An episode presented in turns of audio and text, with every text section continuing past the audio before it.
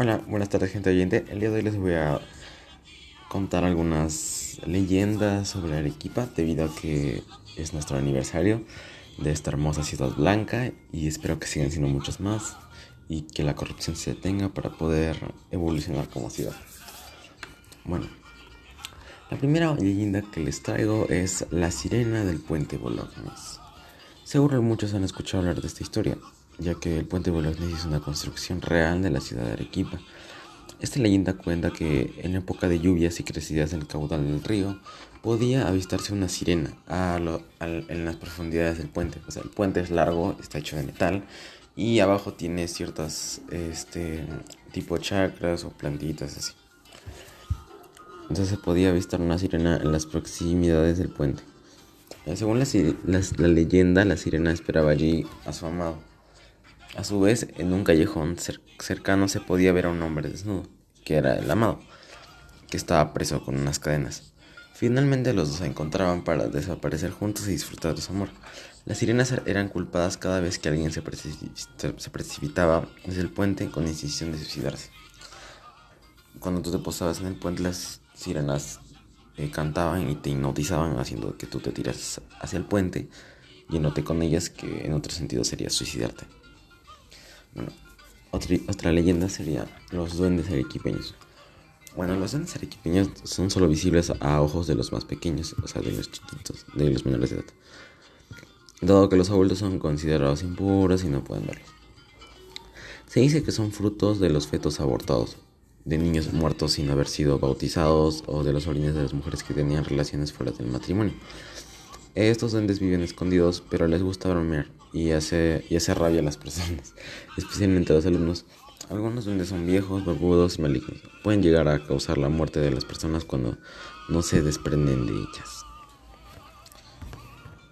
Bueno, la siguiente leyenda es el diablo de la catedral. Eh, es, es tipo, es una escultura que representa al diablo en el interior de la catedral de Arequipa. Es un misterio por qué se llegó a construir esta escultura.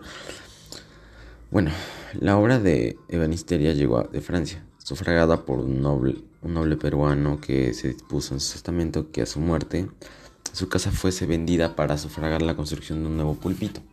púlpito.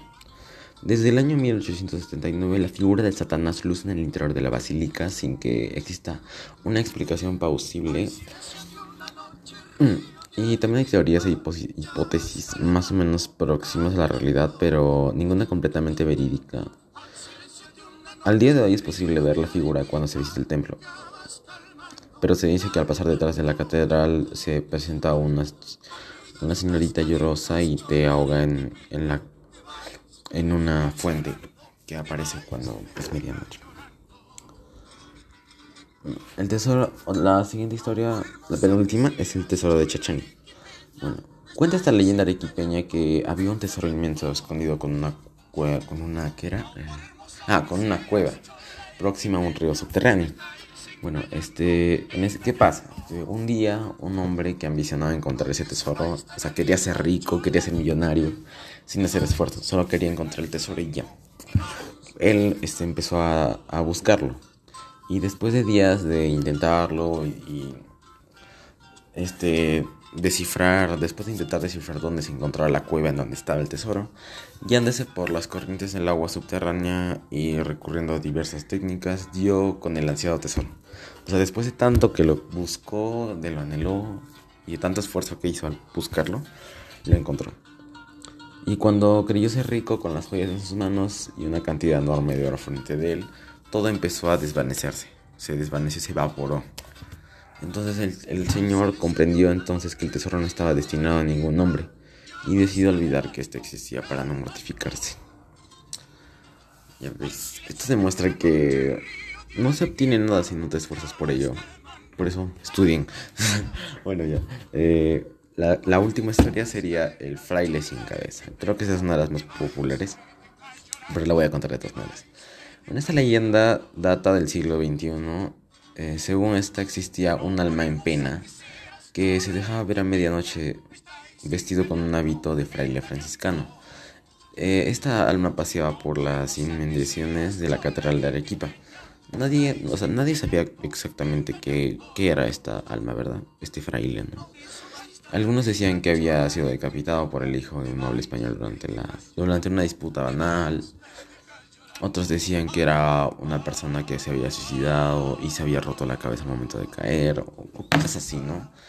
Pero nadie sabía la verdad de la historia. Eh, también decían que en el momento de la decapitación un perro salvaje había huido con su cabeza o cosas así. Bueno, al ser, al ser enterrado sin esta, el fraile salía cada noche en su búsqueda. O sea, como no dicen que nunca se, al momento de enterrarlo nunca encontraron su cabeza, entonces se dice que en las noches él sale a buscar su cabeza. ya pues, entonces la busca así, bien raro. Bueno, este, oyentes, espero que les haya gustado este pequeño podcast, relato por el día de Arequipa. Este, sigan pasándola bonito. Y yo grabé esto el 14 de agosto. Bueno, cuídense mucho. Hasta luego.